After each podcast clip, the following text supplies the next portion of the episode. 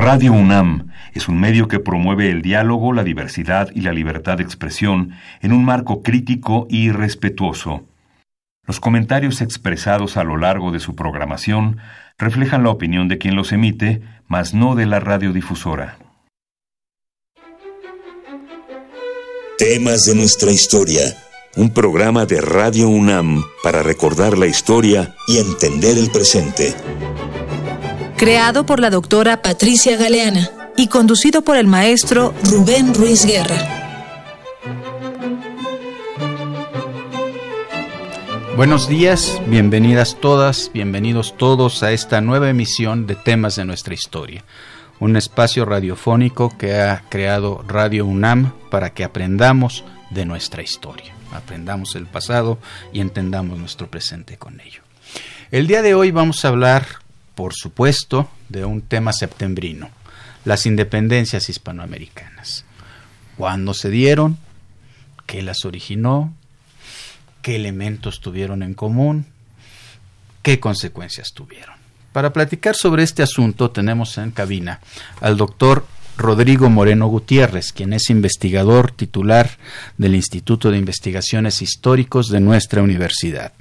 Él es profesor tanto en el posgrado como en la licenciatura de historia ahí en la misma en la Facultad de Filosofía y Letras de nuestra universidad, enseñando la materia Independencias Iberoamericanas. Así es que creo que te toca cae bien el tema que vamos a hablar sobre hoy, eh, el día de hoy. Él es bastante galardonado, tiene ahí en, su, en sus alforjas el premio Marcos y Celia Maus por la mejor tesis de doctorado en historia, tiene el premio Ernesto de la Torre Villar en el área de investigación histórica por el Instituto Nacional de Estudios Históricos de las Revoluciones en México y tiene un libro muy importante que se llama La Trigarancia, Fuerzas Armadas en la Consumación de la Independencia. Bienvenido, Rodrigo. Muchísimas gracias, maestro, encantado. No, de que al contrario, y háblame de tú, por favor, a mí también, ¿sí? Me estabas hablando de tú, es más, Es más. Bien, les recuerdo nuestros medios de comunicación, que son el teléfono 5536-8989, repito, el teléfono en cabina 5536 8989. El Facebook, temas de nuestra historia, el Twitter, arroba temas historia, y les recuerdo que también se sube al sitio de Radio UNAM el podcast, la grabación de este programa. Se puede entrar muy fácil. Entran a la página de Radio UNAM. En la parte de arriba hay una serie de letreros. Uno de esos dice podcasts. Le pican ahí y va a aparecer en orden alfabético, bueno, va a aparecer un, un, directorio en orden alfabético, le pican en la T y ahí aparecerá en tercer o cuarto lugar temas de nuestra historia. Son esos los mecanismos que tenemos para comunicarnos con ustedes. Nos han estado pidiendo la posibilidad de que transmitamos vía Facebook todo, todo el, programa. Lamentablemente no lo podemos hacer. Tenemos algunos inconvenientes técnicos que eh, nos han impedido hacerlo. Ojalá lo logremos en un futuro más o menos cercano. Eh, aparte de dar esta comunicación, les comento que vamos a tener tres ejemplares de textos insurgentes. Un, un volumen compilado por la doctora Virginia Guedea y que fue publicado por la Universidad Nacional Autónoma de México en su maravillosísima biblioteca del estudiante universitario. En verdad es una maravillosa colección esa biblioteca y estos libros y eh, fueron donación de la Coordinación de Humanidades, igual que las revistas que entregamos la semana pasada. Muchísimas gracias a la Coordinación de Humanidades por este apoyo que nos está dando. Simplemente y antes ya de entrar en el tema, les eh, eh, comunico que el día de ayer, el 13, bueno, el día de hoy, el 13 de septiembre, podríamos estar recordando a los niños héroes es una fecha también muy importante. Ya la doctora Galeana le ha dedicado algunos programas a los niños héroes y es un tema sobre el cual podemos reflexionar, pero sobre todo podemos aprender mucho acerca de lo que significa ser mexicano y entregar nuestras vidas por nuestro país.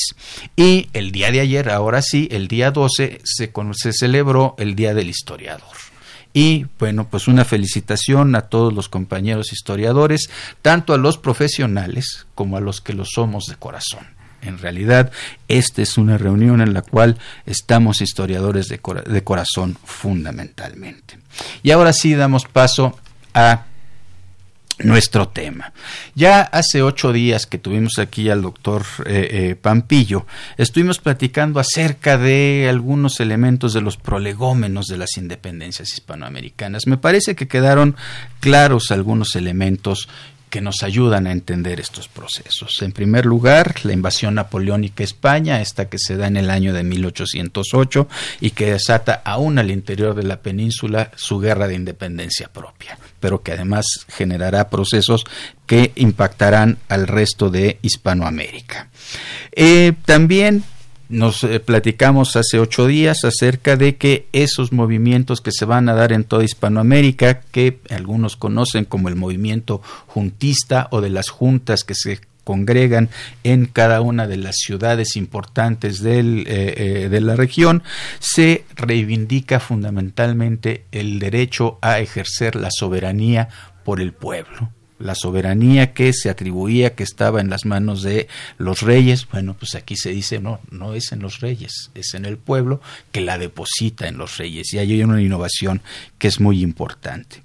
Claro, en esos movimientos hubo luchas entre dos núcleos sociales muy importantes en las colonias, que fueron por una parte los criollos y por otra parte los peninsulares. Eso se muestra muy claro en lo que sucedió en el, eh, eh, ayuntamiento de la Ciudad de México y en su confrontación con la audiencia de México también. Y también se insistió en que una parte muy importante para entender nuestras independencias tenía que ver con que a lo largo del siglo XVIII una nueva dinastía reinante en España había transformado lo que parecían ser reinos que estaban unidos bajo una misma corona y los que están en América se convirtieron verdaderamente, literalmente, en súbditos. Y eso se ejemplifica con aquel dicho del virrey de Croix que los súbditos solo tienen el derecho a callar y obedecer. Y a partir de ahí empezamos a platicar acerca del proyecto de independencia del, eh, eh, del, padre Talamantes, que presentan también, que, que, que, suscriben también eh, Francisco Primo Verdad y Francisco Ascarte, si mal no recuerdo. ¿no? Bien, hasta ahí vamos. Ahora queremos ahondar en otros, en otros elementos que nos ayudan a entender en nuestras independencias. Rápidamente, Rodrigo, el movimiento juntista, ¿qué características tuvo en el resto del continente? Sí, creo que con los antecedentes es, es muy adecuado ubicar un contexto más hispanoamericano para entender propiamente lo que ocurre en la Ciudad de México en aquel agitado verano de 1808. No es el, eh, eh, los incidentes de, de México no son un hecho aislado y creo que tienen su cabal comprensión en ese escenario de crisis de la monarquía hispánica que se traslada a América a través de la, de la comprensión e interpretación de esas noticias que llegaban por distintas fuentes y que indicaban que no había rey o que había muchos reyes y que todo ello era cuestionable. Entonces, la gran pregunta que abre la crisis en América es a quién debemos obedecer y por qué, quién gobierna y por qué. Es a nombre del rey cautivo Fernando VII, pero quién tiene el derecho a ejercer ese gobierno. Entonces es muy interesante eh, eh, escudriñar esta figura del depósito de soberanía que echa a andar las juntas. Eh, la interpretación es que si están ocurriendo juntas en España una vez que ocurre la reacción contra la invasión napoleónica, que en un principio no es invasión, es una ocupación legítima, ¿por qué entonces en América no se puede gobernar en nombre de Fernando VII?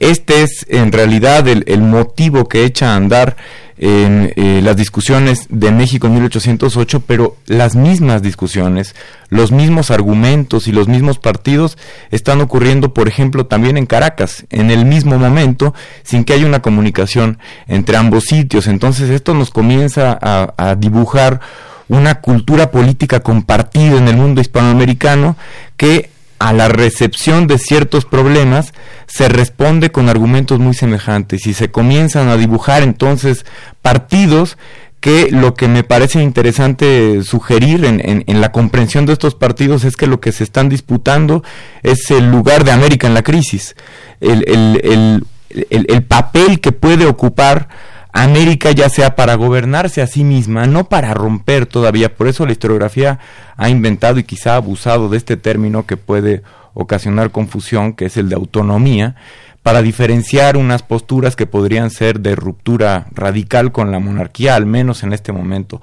Ocho es un momento ciertamente autonomista, aunque nadie haya hablado de autonomía. Lo que pasa es que todos estos movimientos, por muy revolucionarios que hayan pretendido ser, siguen hablando en nombre del rey cautivo, siguen, siguen hablando a favor de Fernando VII, pero en nombre de ese rey se pueden hacer muchas cosas. Entonces, así como hay un grupo mayoritariamente de españoles peninsulares que pretende que nada ha cambiado, que acá en América no ha puesto un pie un francés, pues entonces las corporaciones tradicionales pueden seguir gobernando América. El otro grupo, el otro partido que comienza, digamos, a despuntarse a partir de, las discusiones es ese americano, criollo, em, que dice que América tiene derecho de gobernarse, así como los españoles se gobiernan por juntas.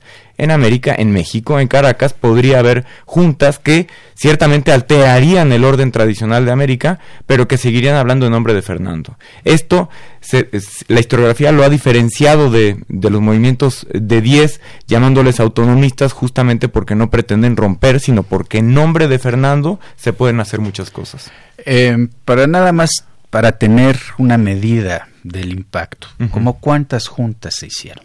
En 1808, la única junta que logra establecerse y gobernar eh, al menos algunos cuantos meses es la de Montevideo. La de Caracas y la de México en realidad son juntas abortadas, es decir, hay asambleas preparatorias eh, a partir de los ayuntamientos de ambas capitales, tanto de México como de Caracas, pero en los dos casos había proyectos de que en función de estos ayuntamientos se generara una junta de gobierno. En ambos casos, las audiencias correspondientes y el virrey, por una parte, eh, golpista, eh, Garibay, y por otra parte el capitán general de Venezuela, impiden que estas juntas en realidad se erijan. Entonces, en 1808 lo que tenemos es, hacia septiembre, la Junta Gobernante de Montevideo, y en 9, en 1809, tendremos cuatro juntas, sobre todo en el Alto Perú y en Quito que, claro, la crisis ha evolucionado un poco, han llegado distintas noticias, pero de momento este momento juntista, em, digamos que se queda todavía en proyecto, pero los argumentos siguen siendo compartidos en toda Hispanoamérica y es muy interesante vincularlo a 1810 porque buena parte de, eh, de las explosiones que hoy llamamos revolucionarias en 10 tienen la cara de junta, es decir, el órgano que en realidad pretende conducir los destinos de cada una de las jurisdicciones. Son juntas en Santa Fe de Bogotá, en Buenos Aires, otra vez en Caracas, en Santiago de Chile. Entonces, por eso a todos estos años se les, se les califica como movimientos juntistas porque la institución que pretende de nueva cuenta dirigir los destinos de las jurisdicciones son estas, estas juntas emergentes conformadas esencialmente por americanos. Bien, gracias. Y ya el tiempo corre, llegamos al momento de nuestra primera eh, eh, pieza musical. En este momento vamos a escuchar la sonata en re mayor escrita por Mateo Albeniz. Albeniz.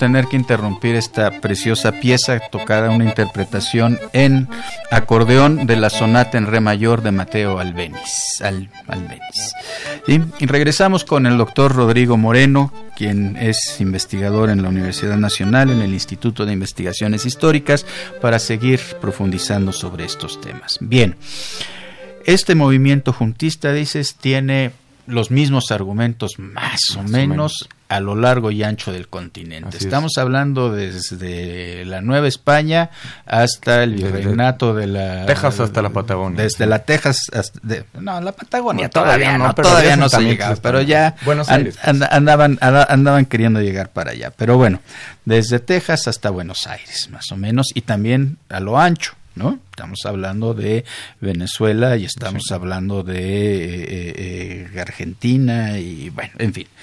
Em, ¿qué, qué, qué, influencias ideológicas hubo atrás de este movimiento? Sí, la, la pregunta es interesante porque usualmente cuando hablamos de influencia no eh, los historiadores decimos problematizamos el término, es decir, no, no averiguamos, no imaginamos, no reflexionamos sobre lo que estamos asumiendo cuando hablamos de influencia. Por ejemplo, se suele referir como influencias de las independencias hispanoamericanas, la independencia de Estados Unidos, la Revolución Francesa, en mucho menor medida la independencia de Haití. También se suele referir ese, ese movimiento, eh, eh, bueno, muy amplio, muy vasto y muy difícil de caracterizar, que es la ilustración. Em, ¿A qué voy yo con problematizar la influencia? Es a que usualmente cuando decimos que la ilustración influyó a las independencias hispanoamericanas, estamos quitándole el, el elemento activo a el actor que nos interesa estudiar, que es, por ejemplo, el agente, que, el líder de la independencia hispanoamericana, cualquiera que éste sea, puede ser Bolívar, puede ser Hidalgo, da lo mismo. Entonces, pensamos que Rousseau influyó, Montesquieu influyeron a, eh, a Hidalgo o a Bolívar, cuando en realidad lo interesante es imaginar y tenemos elementos para, para estudiarlo a, profundidad, cómo Hidalgo o cómo Bolívar pudieron haber leído qué de Rousseau y de Montesquieu y a partir de esa lectura pudieron haber tomado algunas decisiones. Esto es, me parece más interesante porque entonces se nota que el, el, el, objeto de estudio de la reflexión es ese Hidalgo o ese Bolívar y no la ilustración como un bloque más o menos homogéneo de reflexiones que está a disposición de quien lo quiera. Que entonces cualquiera en 1810, si se dice ilustrado o se siente ilustrado, tuvo que haber actuado de cierta manera. Es más interesante eh, eh, eh, diluir esa, esa homogeneidad y asumir que muchos podían caracterizarse como ilustrados y haber, haber actuado de forma contradictoria, ¿no? Estamos entonces hablando de que existe un cuerpo, vamos a decirlo así, de pensamiento expresado a través de publicaciones, de libros fundamentalmente, que han venido corriendo por todo el continente, eh, eh, eh, ya sea de manera subrepticia, subrepticia perdón, o que algunos clérigos los están trayendo a sus, a sus bibliotecas personales. Entonces, que existe todo ese cuerpo y lo que nos importa no es en qué consiste ese cuerpo, sino cómo es leído por los distintos agentes de cambio. Exacto, incluso se, se puede eh, em, profundizar en la reflexión de en qué consiste ese cuerpo a partir de las traducciones hechas, por ejemplo, del contrato social, ¿no?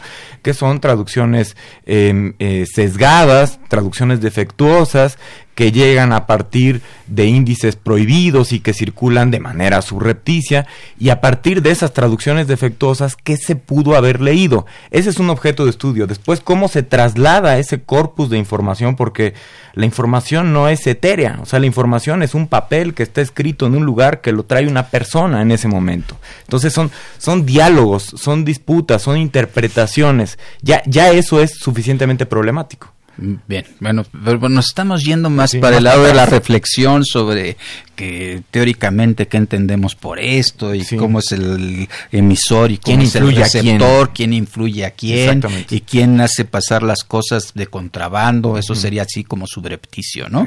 Lo que pasa pues, de contrabando, escondidas de las autoridades, etcétera.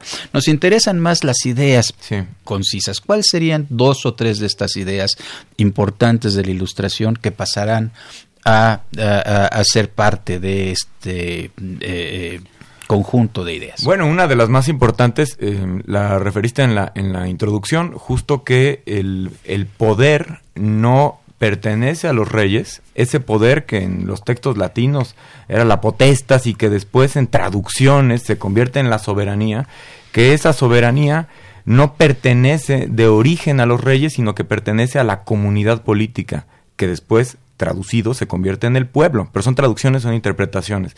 Esa idea que dice que si el pueblo está amenazado por un conjunto de circunstancias, que por ejemplo podía ser la herejía, pero también podía ser la tiranía, podía ser el despotismo, ese pueblo tiene el derecho de rebelarse y reclamar para sí esa soberanía.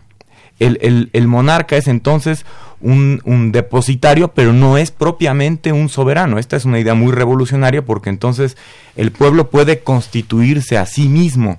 Y es, es este eje vertebral el que echa a andar el movimiento revolucionario desde el punto de vista constitucional, que son los pueblos, el, el, chiste es saber qué pueblos, pero que son los pueblos los que pueden darse leyes independientemente de los que antes eran soberanos. El soberano es el pueblo. Justamente ese es el tránsito de las juntas a los congresos.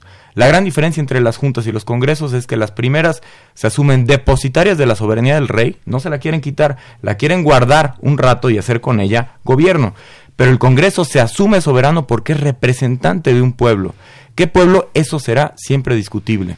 El pueblo venezolano, el pueblo de la América septentrional, que algunos llaman mexicano, el pueblo de Buenos Aires, ¿Cuál es el pueblo? Eso será discutible. ¿Quién tiene derecho a decidir qué? Eso es materia de controversia. Pero que se crea que esa masa tiene posibilidad de ser representada y que a partir de la representación puede construir gobierno es uno de los núcleos fundamentales de la construcción de la modernidad política, desde la independencia de Estados Unidos hasta las independencias hispanoamericanas. Idea verdaderamente revolucionaria ya el gobernante no será por la gracia de Dios, sino será por voluntad del pueblo. Exactamente. ¿no? Entonces ese es un cambio verdaderamente importante. ¿Podríamos incluir dentro de estas ideas el tema de los derechos humanos? Planteados como tales, no. Eh, eh, digamos que el antecedente más claro y la, el planteamiento que circula mejor en el mundo atlántico es el de los derechos del ciudadano que ese sí se establece desde 1789 y que mm, tendría algunas diferencias con respecto a lo que nosotros concebimos hoy como derechos humanos, pero ciertamente hay gente que ha querido hacer la, la, la investigación más amplia de cómo podríamos considerar lo que en su momento eran derechos humanos.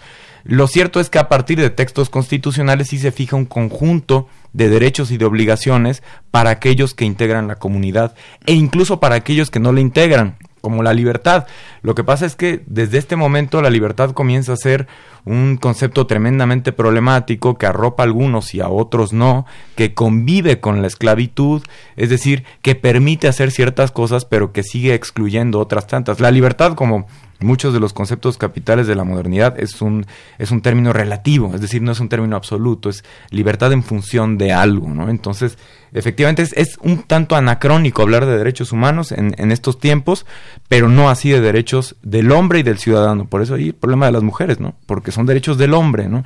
Todavía siguen siendo comunidades sumamente excluyentes y restrictivas las que toman la mayor parte de las decisiones. A pesar de que hay algunas mujeres muy importantes que van generando esos espacios de discusión que son las veladas eh, eh, en las cuales se habla de muchas cosas, desde Totalmente. moda hasta derechos. y, tiene un papel muy activo en las guerras, por Exactamente. ¿no? O sea, lo que, no quiero decir que las mujeres no sean importantes o no tengan una actuación preponderante en las, en las revoluciones, sino que en términos de derechos aún no están incluidas en, ese, en esa posibilidad de decidir políticamente. ¿no? Ninguna de las constituciones las, las incluye, como hasta que se abole la esclavitud, ninguna incluye a, los, a las personas esclavizadas. ¿no? Entonces se sigue discutiendo y ampliando ese, ese margen de quién tiene derecho a ejercer qué derechos. Bien, entonces eso es por el lado, digamos, de las ideologías, por el lado de lo que se piensa y lo que se formula como modelos de lo que debe ser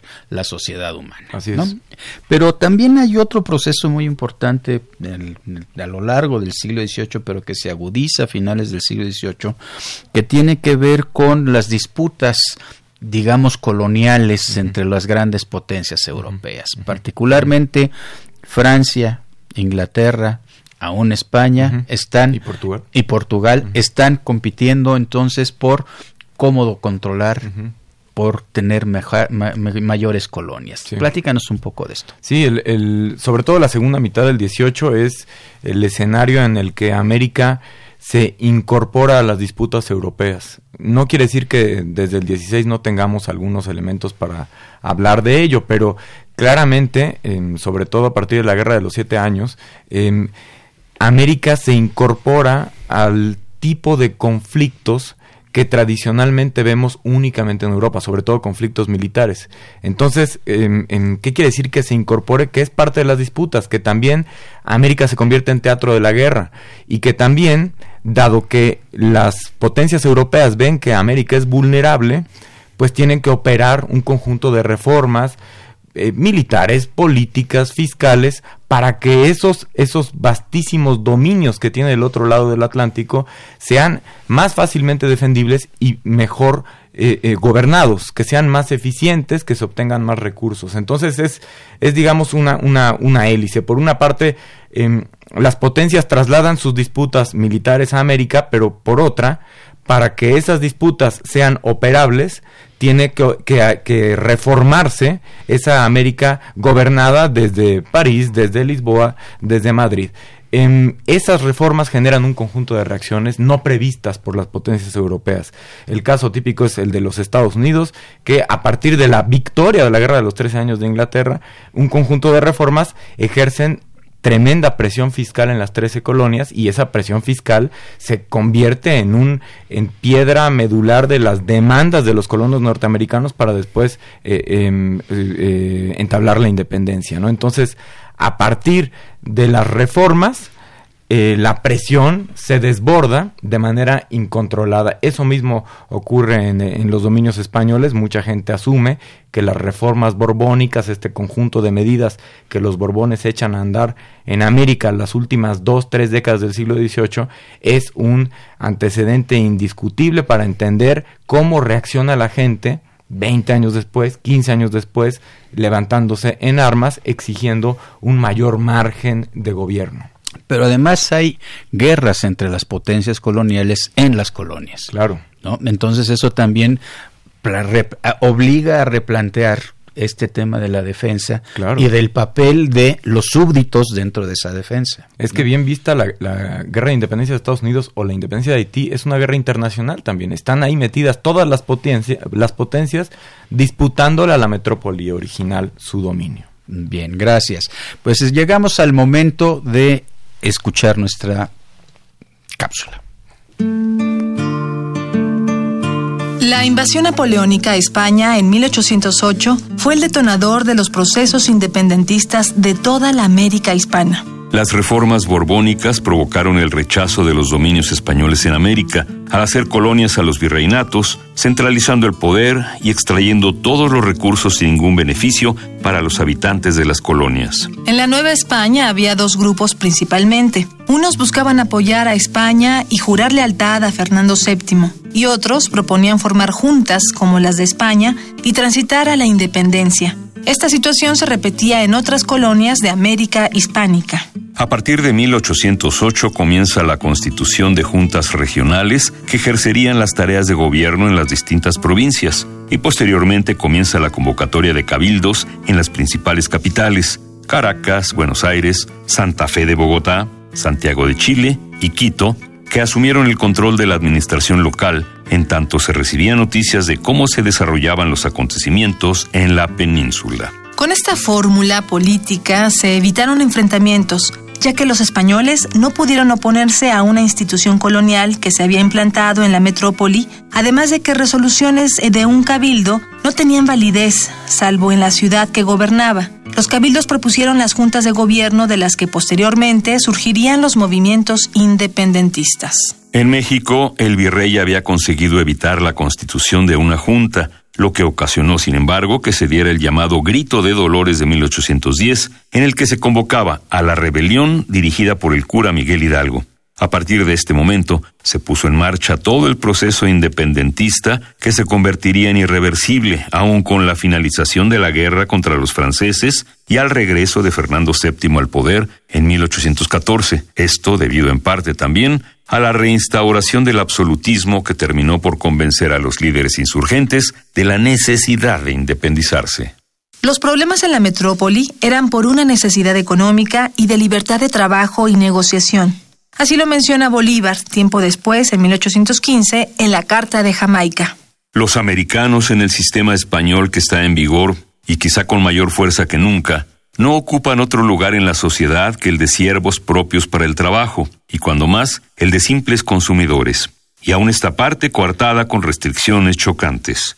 Tales son las prohibiciones del cultivo de los frutos de Europa, el estanco de las producciones que el rey monopoliza, el impedimento de las fábricas que la misma península no posee, los privilegios exclusivos del comercio, hasta de los objetos de primera necesidad, las trabas entre provincias y provincias americanas para que no se traten, entiendan ni negocien. En fin, ¿quiere usted saber cuál era nuestro destino?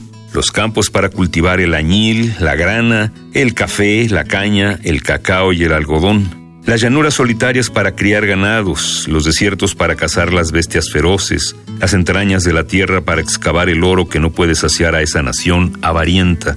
Cabe señalar que los insurgentes hispanoamericanos nunca tuvieron un aliado exterior como también lo dice Bolívar. La Europa haría un bien a la España en disuadirla de su obstinada temeridad, porque a lo menos le ahorraría los gastos que expende y la sangre que derrama a fin de que, fijando su atención en sus propios recursos, fundase su prosperidad y poder sobre bases más sólidas que de las de inciertas conquistas, un comercio precario y extracciones violentas en pueblos remotos, enemigos y poderosos. La Europa misma, por miras de sana política, debería haber preparado y ejecutado el proyecto de la independencia americana, no solo porque el equilibrio del mundo así lo exige, sino porque este es el medio legítimo y seguro que adquirirse establecimientos ultramarinos de comercio. La Europa, que no se haya agitada por las violentas pasiones de la venganza, ambición y codicia, como la España, parece que estaba autorizada por todas las leyes de la equidad a ilustrarla sobre sus bien entendidos intereses. Cuantos escritores habían tratado la materia se acordaban en esta parte. En consecuencia, nosotros esperábamos con razón que todas las naciones cultas se apresurarían a auxiliarnos para que adquiriésemos un bien cuyas ventajas son recíprocas a entrambos hemisferios. Sin embargo, cuán frustradas han quedado nuestras esperanzas. No solo los europeos, pero hasta nuestros hermanos del norte se han mantenido inmóviles espectadores de esta contienda, que por su esencia es la más justa y por sus resultados la más bella e importante de cuantas se han suscitado en los siglos antiguos y modernos, porque hasta dónde se puede calcular la trascendencia de la libertad del hemisferio de Colón. Estamos de regreso con el doctor Rodrigo Moreno de la Universidad Nacional Autónoma de México. Les recuerdo nuestros medios de comunicación, teléfono en cabina 55 36 8989, nuestro Facebook, temas de nuestra historia, nuestro Twitter, arroba temas historia. Y les recuerdo también que tenemos tres ejemplares de los textos insurgentes, compilado por Virginia Guedea y publicado por la verdaderamente maravillosa biblioteca del estudiante universitario. Rodrigo, estamos de regreso. Ya casi al final de tu eh, intervención pasada mencionaste algo que usualmente no tenemos presente cuando hablamos acerca de las influencias sobre la independencia. Bueno, no, no, hay, influencias, las cosas que van generando situaciones que pueden ser leídas como influencias. La independencia de Haití. Cuéntanos un poco. Sí, es uno de los, de los casos em, podríamos decir más olvidados en el contexto hispanoamericano, pero creo que más interesantes. si queremos el ejemplo de una independencia y una revolución verdaderamente radicales, pues esa es sin lugar a dudas Haití.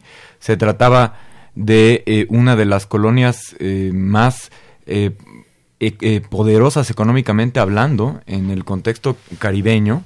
Em, era el, el motor, uno de los motores financieros del imperio francés y a la par que se va desarrollando la Revolución Francesa, em, con eh, el calor de las disputas y las discusiones de la Revolución Francesa en esta colonia, eh, colonia caribe de Saint-Domingue, eh, se va también radicalizando esa discusión de hasta dónde puede llegar la libertad en, un, en una tierra que está habitada fundamentalmente por esclavos. Son cerca de medio millón de esclavos y apenas unos 40 mil eh, hombres libres. Entonces, esta, esta disparidad, esta situación de opresión, este, este medio de producción a través de la mano de obra esclava en, eh, en, el sistema de plantación que producía esencialmente azúcar, era el principal productor de azúcar del mundo en ese momento, bueno, había provocado ya una olla de presión em, lo suficientemente insostenible como, que como para que a partir de las discusiones de la libertad explotara. Entonces, eh, el desarrollo de la Revolución Haitiana corre a la par de la Revolución Francesa, digamos desde 1791, atraviesa por distintas etapas hasta convertirse en una, en una guerra radical de, de limpieza étnica de negros contra blancos en 1802-3 que termina con la Declaración de Independencia en 1804.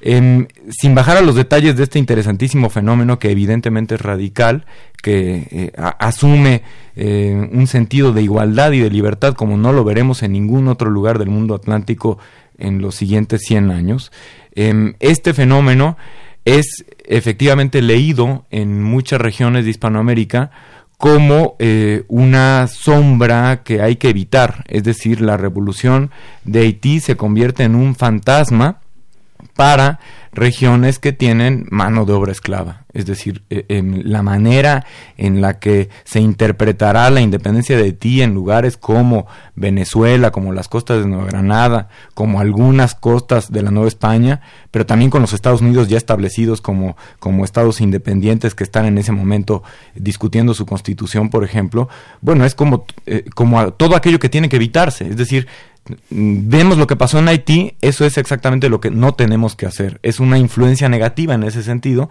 sobre todo para las élites blancas que asumen que si las discusiones se salen de control, si involucran excesivamente a sectores popularizados o a, las, o a, sectores esclavizados, bueno, que efectivamente la revolución puede parar en un lugar indeseable. Entonces, em, hablamos de influencias positivas cuando imaginamos la revolución francesa o la independencia de Estados Unidos, pero em, la independencia de Haití yo creo que es un, un elemento condicionante de muchas de las eh, actitudes que toman eh, eh, líderes blancos propietarios de personas esclavizadas. ¿no?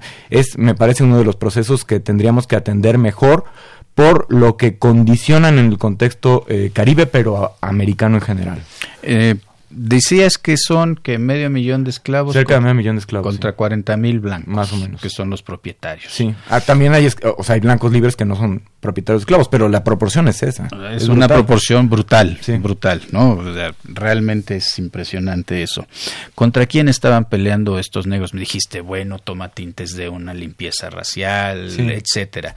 Pero hay una intervención de la potencia colonial hay una intervención, la, intervención radical, eh, em, digamos, la intervención militar más eh, notoria es la que em, envía Napoleón en 1802, una expedición eh, muy numerosa dirigida por su cuñado Leclerc, y esa, esa, esa expedición condiciona el, el, el último momento de la guerra radical pero en realidad los esclavos están primero eh, disputando su propia libertad contra los amos, que eh, muchas veces no son los propios dueños de las plantaciones porque esos se encuentran en Francia, sino por los, los operarios y los administradores de las plantaciones, pero también, por ejemplo, contra los llamados eh, negros libres, cuya disputa o cuyo canal de denuncia es una igualdad que em, no afecte la condición de los esclavos. Entonces hay muchos canales de, denuncia, eh, sobre todo en los primeros años de la, de la revolución haitiana,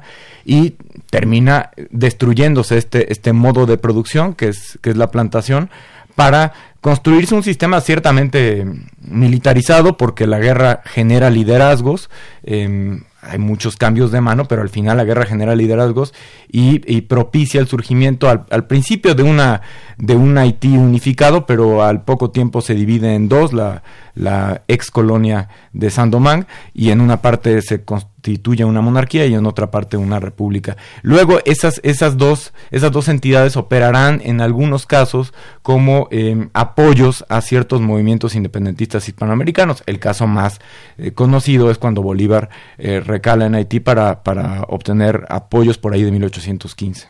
Bien, em, ahora, pero al parecer también algunos de los líderes de este, de este movimiento independentista tuvieron una experiencia militar previa. Toussaint Louverture, por ejemplo, que es el primer gran dirigente eh, eh, de, este movimiento haitiano, ha sido parte del ejército español que ha estado luchando en contra de los británicos, en fin, este tipo de cosas, ¿no? Eh, sí, no es previa. O sea, yo, yo diría que la experiencia de Louverture se cocina al calor de la propia revolución y esto se conecta con lo que platicábamos hace rato. Es también una, una guerra internacional. Los españoles están ahí metidos porque están del otro lado de la isla, la española, en, en Santo Domingo. Y en un primer momento ese contexto internacional posibilita que tropas españolas estén guerreando contra la República Francesa. No, no olvidemos que a partir de 93 es la República Francesa. Y en ese contexto, algunas partidas de ex esclavos, eh, por cierto que la Obertura había obtenido su, su, libertad antes, no, no durante la Revolución, bueno, eh, eh, generan alguna experiencia militar, pero es al calor de la Revolución. Esto ocurre en Hispanoamérica muchísimo. es, es, gente que no tiene experiencia militar, es más, hasta los milicianos que estaban registrados, digamos, en corporaciones milicianas, no es que tuvieran experiencia militar. Es la guerra, la gran escuela de las armas y en esa medida es la gran creadora de liderazgos, de formas de convivencia a partir de las armas, una herencia muy peligrosa para el siglo XIX americano en general, pero eh, condicionante de la manera en la que nos organizamos políticamente una vez que se, que se eh, desarrollan los estados nacionales. Lo dijiste de una manera muy clara, milicianos. Esto es gente que gente del pueblo que se incorpora a los cactorrazos. Sí, la, la, gran diferencia entre el militar y el miliciano es que el miliciano no es un soldado profesional, no es un oficial profesional, es en principio tendría que ser un reclutado voluntario no necesariamente entrenado. Claro, en este contexto de las reformas borbónicas a finales del 18, eh, la, corona española, por ejemplo, pretende disciplinar a muchos de estos milicianos y eh, otorgarles cierto entrenamiento, pero no es lo mismo acantonarse un par de años en Jalapa, por ejemplo, que em, tratar de sofocar una, un levantamiento popular. Entonces, y, y, además buena parte de estos milicianos en Nueva España y en el resto de Hispanoamérica también están del otro lado. O sea, el, el entrenamiento previo que obtuvieron lo aprovechan en beneficio del movimiento independentista. Que esto es algo que es bien importante que recordemos. En realidad no hay un ejército de ocupación español, por ejemplo, en sus colonias. Lo que hay como algunos elementos armados son justamente estos milicianos que se incorporan como dragones de la reina, por ejemplo, pero que a final de cuentas no son soldados hechos y derechos. Y cuando ya se rompen las hostilidades, ahí sí España mandará soldados profesionales para luchar en contra de estos milicianos, lo cual genera también una dinámica de guerra muy, muy particular. Y es importante porque prácticamente todos los ejércitos latinoamericanos se conformaron así. Así es. De gente del pueblo, digámoslo así, que voluntaria o a veces involuntariamente a través de la leva es incorporada a estas milicias que en algún momento se denominarán cívicas. Sí, e, e, efectivamente había, había algún pie veterano en América que trató de ser consolidado, reformado en los últimos años del siglo XVIII, pero es, no diría que insignificante, pero no es el, el peso militar que le, que le podríamos atribuir para mantener el dominio colonial de 300 años. No, América funcionó sin ejército real y cuando ese ejército comenzó a construirse lo hizo de manera muy problemática. Gracias. Y llegamos a nuestro último corte musical. Vamos a escuchar de Astor Piazzolla Adiós Nonino. Nada más que les aclaro que no es la versión de Piazzolla, sino que es una interpretación con acordeón de concierto.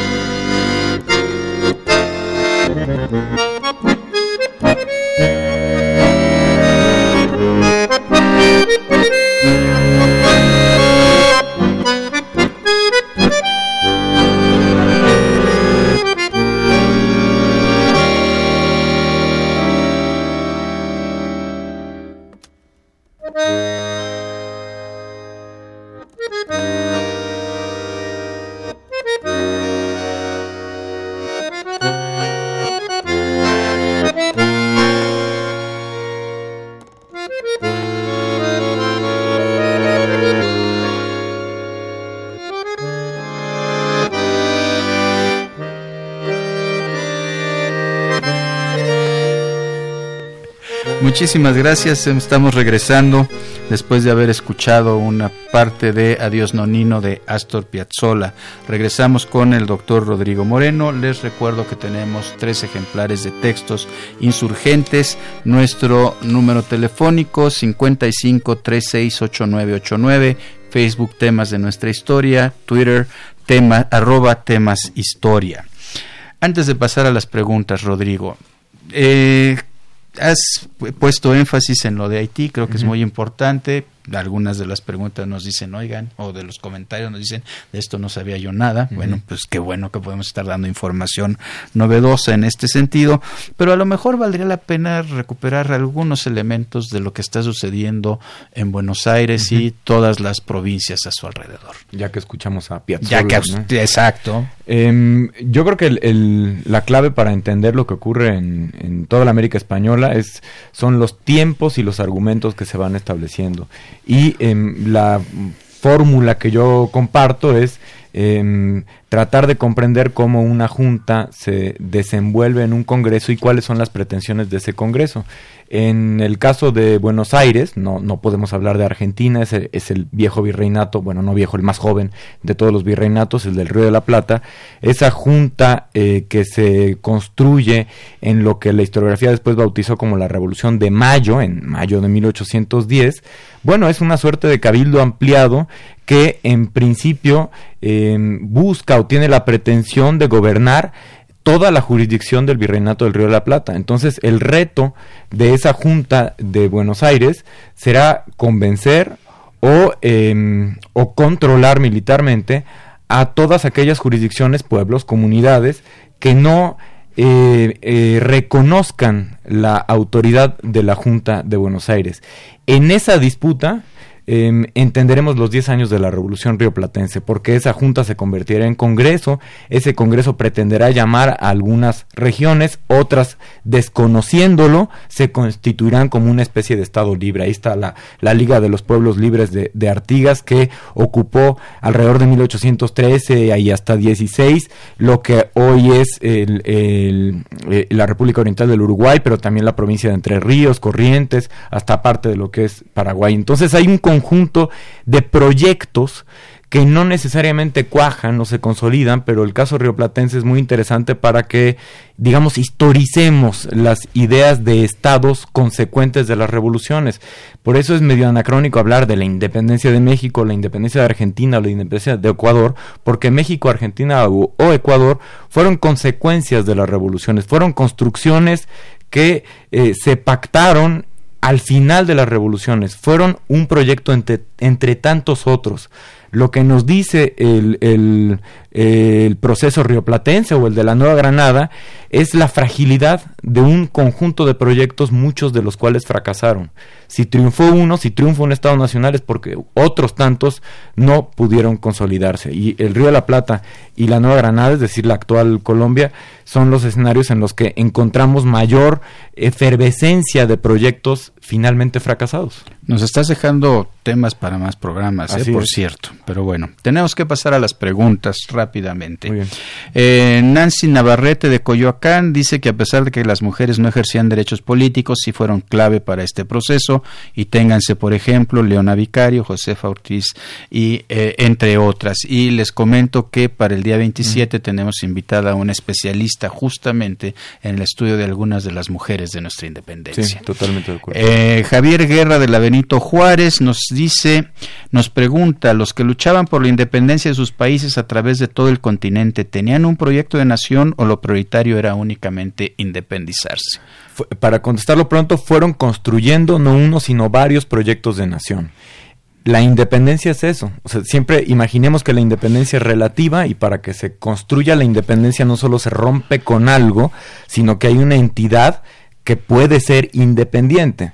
Esto no está dado. México no existe antes de, Argentina no existe antes de. Y podríamos pensar que la historia bastante trágica de América hispana en el siglo XIX es justamente la de qué proyecto de nación será el que prevalecerá. Totalmente. La consolidación de esos estados nacionales. Exactamente. Rodolfo Chávez, de Tláhuac. Es un tema importante este tema. Lo de Haití es una información nueva para mí. Qué bueno que estamos dando información nueva para ustedes. Eduardo González, de la colonia del Carmen, en la Benito Juárez. Así como en Haití hubo esclavos que participaron o apoyaron el movimiento insurgente en México.